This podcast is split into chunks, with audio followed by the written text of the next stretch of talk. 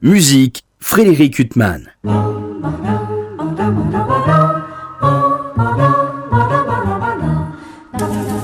Bonjour, durant le mois de janvier 2019, la Cinémathèque de Paris va rendre hommage à Billy Wilder. Ce génial cinéaste est né en 1906 dans une famille juive, dans une petite ville de la Galicie austro-hongroise.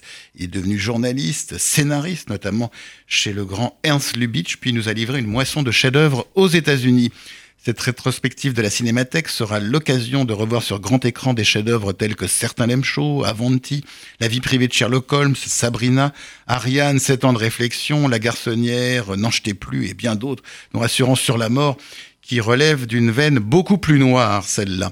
Mais si je vous parle aujourd'hui cinéma, c'est pour en arriver à la musique, et particulièrement à un des compositeurs des musiques des films de Billy Wilder et d'Alfred Hitchcock, excusez du peu. Je veux parler de Franz Waxman, né Wachsmann en Allemagne également en 1906. Il a été l'orchestrateur de la musique de L'Ange Bleu, le film qui lança Marlène Dietrich, puis va émigrer en France à l'avènement du nazisme et va s'exiler aux États-Unis. On lui doit d'inoubliables musiques de films, dont celle d'une place au soleil avec Montgomery Clift, euh, Liz Taylor et l'actrice Shelley Winters, alors abonnée au rôle de victime. Pour Hitchcock, avant que Bernard Herrmann ne devienne le musicien attitré du maître, il réalisera les musiques de Rebecca, Soupçon et Fenêtre sur cour, rien que ça. Il est le compositeur de la musique de deux chefs-d'œuvre de Billy Wilder, Sunset Boulevard et Ariane, deux films dans lesquels il montre, à l'instar du metteur en scène, qu'il est aussi doué pour le mélodrame que pour la comédie. Sunset Boulevard est bien évidemment ce film sublime sur le cinéma et sur la fin du Hollywood du muet. Quant à Ariane, il s'agit d'une merveilleuse comédie avec Hepburn, Gary Cooper et un très émouvant Maurice Chevalier, Audrey Byrne que Billy Wilder avait dirigé peu de temps avant dans les délicieux Sabrina.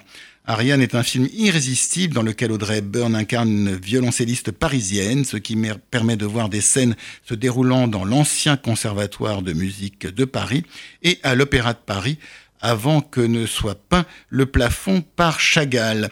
On doit également à Franz Waxman un très bel oratorio, Joshua, sur la figure du prophète, et il est célèbre pour une fantaisie pour violon sur des thèmes de Carmen, un régal pour les auditeurs et une épreuve redoutable pour les violonistes, une œuvre popularisée par le grand Yasha Efetz, le prince des violonistes. Franz Waxman, merveilleux musicien de film, mais pas seulement, est vraiment à redécouvrir et à remettre à sa juste place, et rien de tel pour y contribuer que de se rendre en janvier à la Cinémathèque pour un hommage à Billy Wilder.